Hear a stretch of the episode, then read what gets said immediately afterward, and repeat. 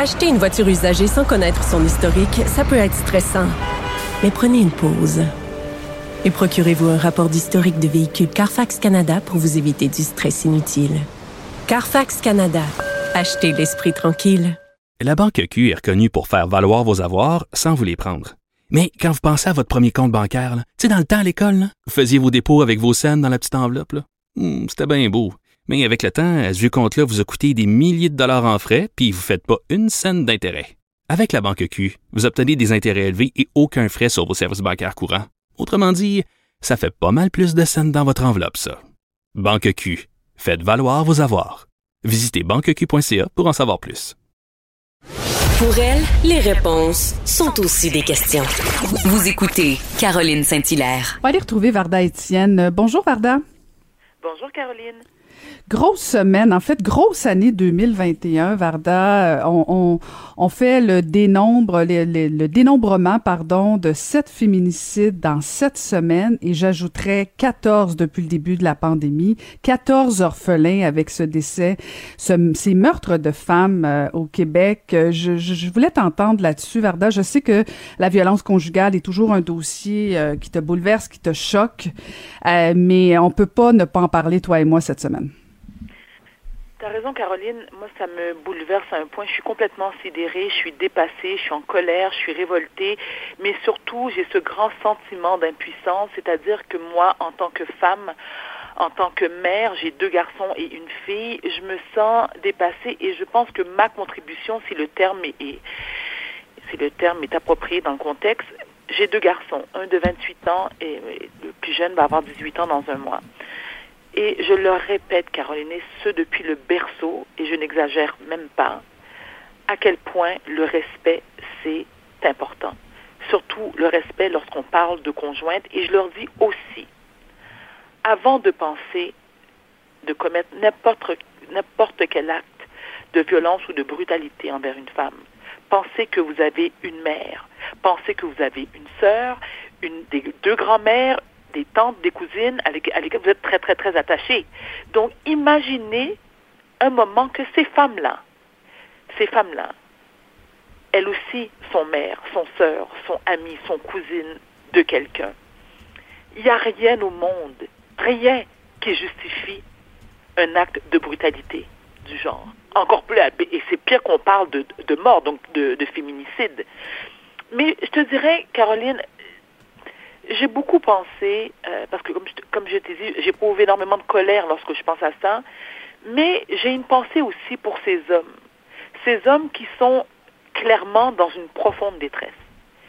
Qu'est-ce qu'on fait pour accompagner ces hommes-là? Parce que, tu sais, moi, j'ose croire que les gens ne naissent pas violents au départ.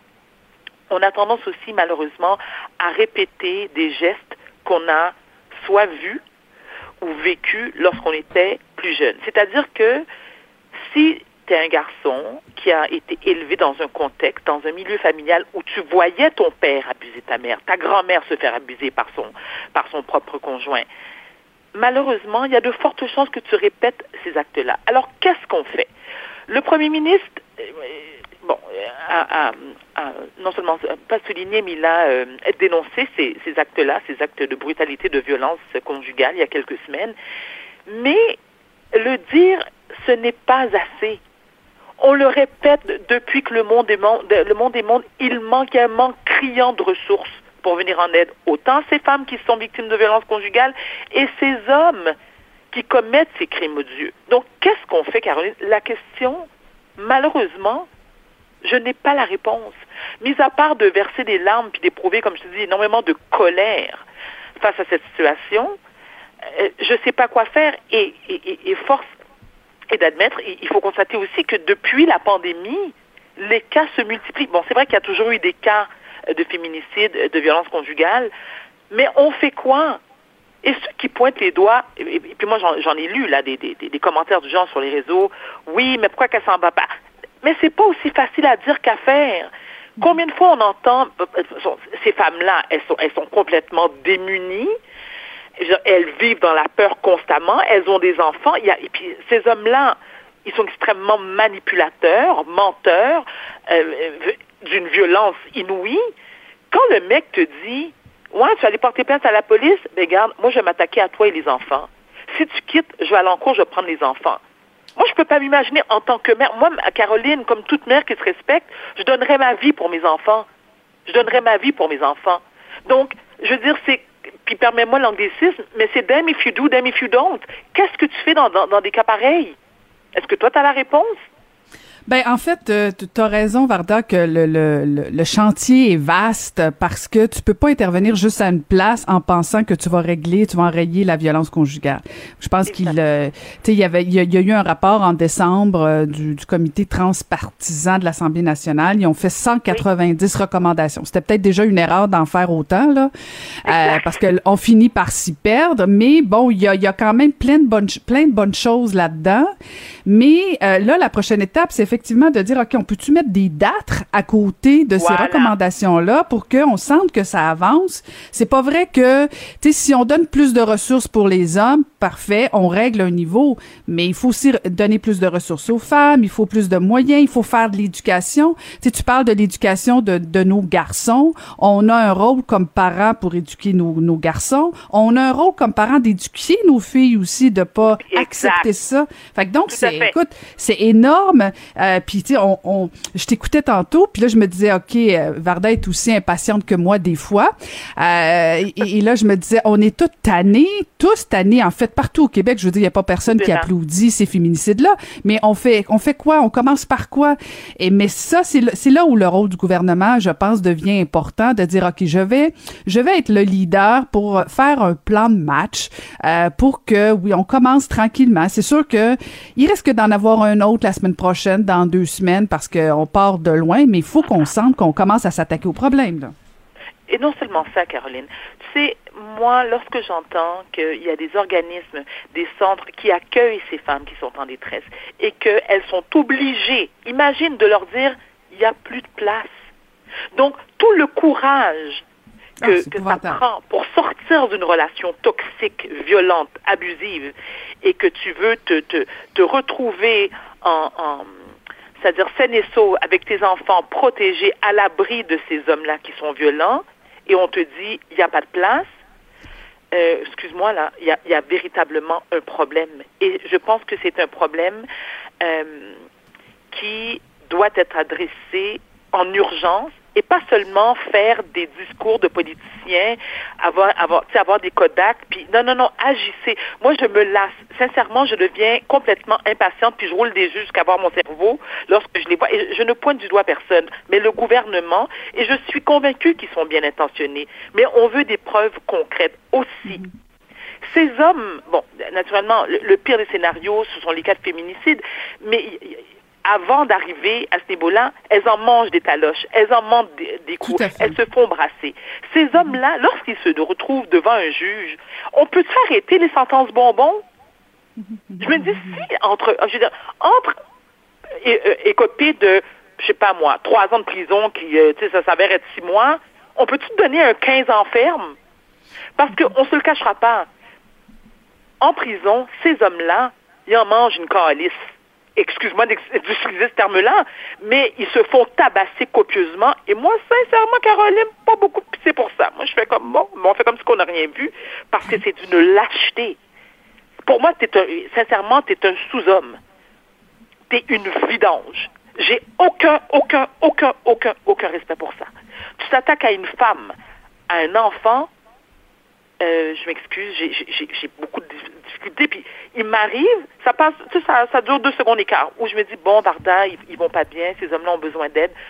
OK, mais va la chercher de l'aide, là. T'es pas pogné dans une tribu de Maasai en Tanzanie. tu vas demander de l'aide. Tu continues à chercher de l'aide.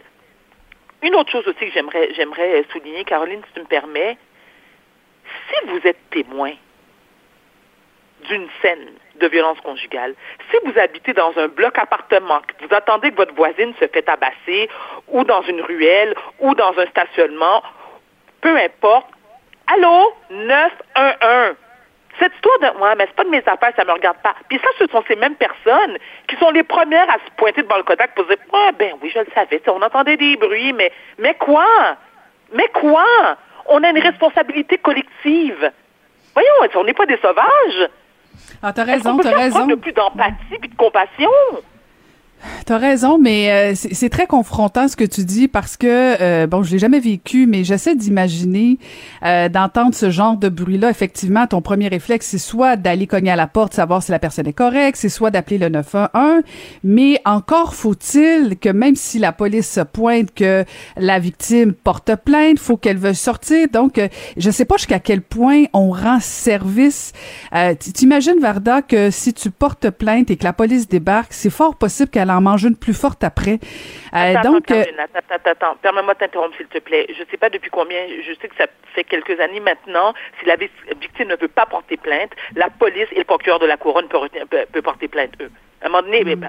on le sait, on le sait. C'est le, syndrome de, de, de, de, Stockholm. Combien de femmes qui sont, je veux dire, euh, étouffées par la peur, lorsque la police se pointe, par peur de représailles, et comme tu dis que les coups, elles vont recevoir encore pire, et, là, elles risquent d'être une autre victime de féminicide, euh, hésitent et préfèrent ne pas porter plainte. Mais la police, à un moment donné, là, il y a un minimum de bon sens, ils font, parce que la police doit être formée, il doit savoir que ces gens, ces femmes-là sont très réticentes à porter plainte. C'est à la police, c'est aux autorités de faire, vous savez quoi, madame? Parfait, vous ne voulez pas porter plainte. nous, on porte plainte. Nous, on est témoins. Nous, on a vu vos coups. Nous, on a vu les murs. Nous, on a vu vos enfants terrorisés par la peur. Regardez, votre agresseur, on l'embarque. Pas demain, pas dans trois jours, tout de suite, immédiatement, ah ouais, dans le champ de police. Moi, je n'ai tolérance zéro, aucune pitié. Et Caroline, à la limite, si tu as peur, si tu as peur d'aller frapper euh, à la porte, mais fais le 911. Parce que les policiers, eux, ils n'auront pas peur d'aller frapper à la porte. Moi, si sauver une vie, sauver une, femme de manger une autre volée, parce que je prends le risque d'appeler la police, ben, tu sais quoi, Caroline, ça ne me dérange pas pantoute. Mm Pas pantoute, ouais. pantoute. Je pense que non, en tant que femme, en plus, en tant que mère, moi, j'ai une pensée, écoute, je, ne te cacherai pas, le dernier, le dernier cas de féminicide, la jeune Rebecca euh, Harry, 29 ans, mère d'un jeune enfant, je pense que son gamin, il doit avoir 7 ou 8 ans. 14 enfants, tu l'as mentionné, 14 enfants qui se retrouvent du jour au lendemain orphelins de mère. Tu imagines? C'est une catastrophe. Ah oui, c'est des enfants-là qui sont... ont pris le Seigneur qui s'en remettent. Ça, là, c'est au moins un 10 ans de thérapie couché chez le psychanalyste. C'est pas banal. Tout à fait. Ah non, c'est euh, c'est ça parce qu'on parle de cette euh, horreur que qu'ont vécu les femmes avant de se faire tuer, euh, mais l'impact chez ces enfants-là, écoute, on en a pour des ah c'est épouvantable. Et, et justement Varda, je veux je veux absolument que tu nous parles. bien sûr, c'est un, sujet qui te touche aussi encore probablement un petit peu plus encore la santé mentale. je sais que tu fais une conférence parce que t'arrêtes pas de m'inviter, donc je pense que j'ai pas le choix d'y assister, mais c'est pour une bonne cause. Et donc, oui, c'est ça. Donc, une conférence le 30 mars que tu vas faire et euh, je tiens à le dire là, que c'est les profits iront euh, à la Fondation Jeune en tête. Euh, qu'est-ce que tu veux nous dire exactement? Alors, cette, merci Caro. Cette conférence aura lieu le 30 mars. Pourquoi j'ai choisi, la date du 30 mars? Parce que c'est la journée internationale de la bipolarité. Je trouvais que c'était une belle occasion pour justement souligner cette, cette, cette journée-là. Donc, c'est une conférence qui va se dérouler en ligne à 19h30. Donc, vous pouvez vous procurer des billets via Eventbrite. Le nom de la conférence, c'est Les mots, M-O-T-S sur les mots. Alors, pardon, mot pour mot, M-O-T-S pour M-O-U-X. Et euh, une partie des profits est remise à l'organisme Jeunes en tête, qui est un organisme qui vient en aide aux jeunes qui souffrent de problèmes de santé mentale. Est-ce que tu sais, Caro, que depuis le début de la pandémie, il y a un adolescent sur trois qui est présentement en détresse psychologique. Moi qui suis mère de deux adolescents et je te jure, je les, euh, je les supporte et je les encadre du mieux que je peux parce que, un, je veux que mes enfants soient heureux et équilibrés et surtout qu'ils puissent euh, euh, réussir leur, leur, euh, leurs études.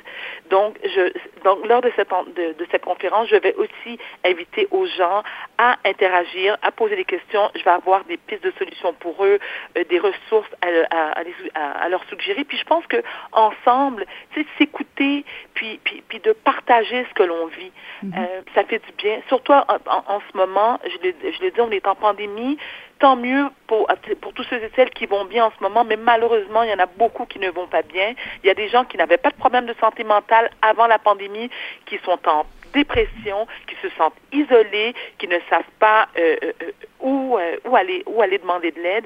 Et moi, c'est ma mission de vie, Caroline, je te le dis, tu le sais, tu me connais, c'est extrêmement important pour moi.